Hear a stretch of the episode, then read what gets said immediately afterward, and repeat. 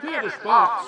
Hört mir bitte mal einen Moment zu. Du, Bianca, das ist doch Herr Kublarik, der Vater von Thorsten, oder? Ja, das ist Thorstens Vater. Was will der, Wendy? Der hat doch mit dem Turnier gar nichts zu tun. Keine Ahnung, Vanessa. Aber er wird es uns ja gleich sagen. Ich finde es großartig, dass so zahlreiche Pferdefreunde an dem Turnier teilnehmen, das von Gunnar Thorsteg, dem Eigentümer von Lindenhöhe, veranstaltet wird. Und weil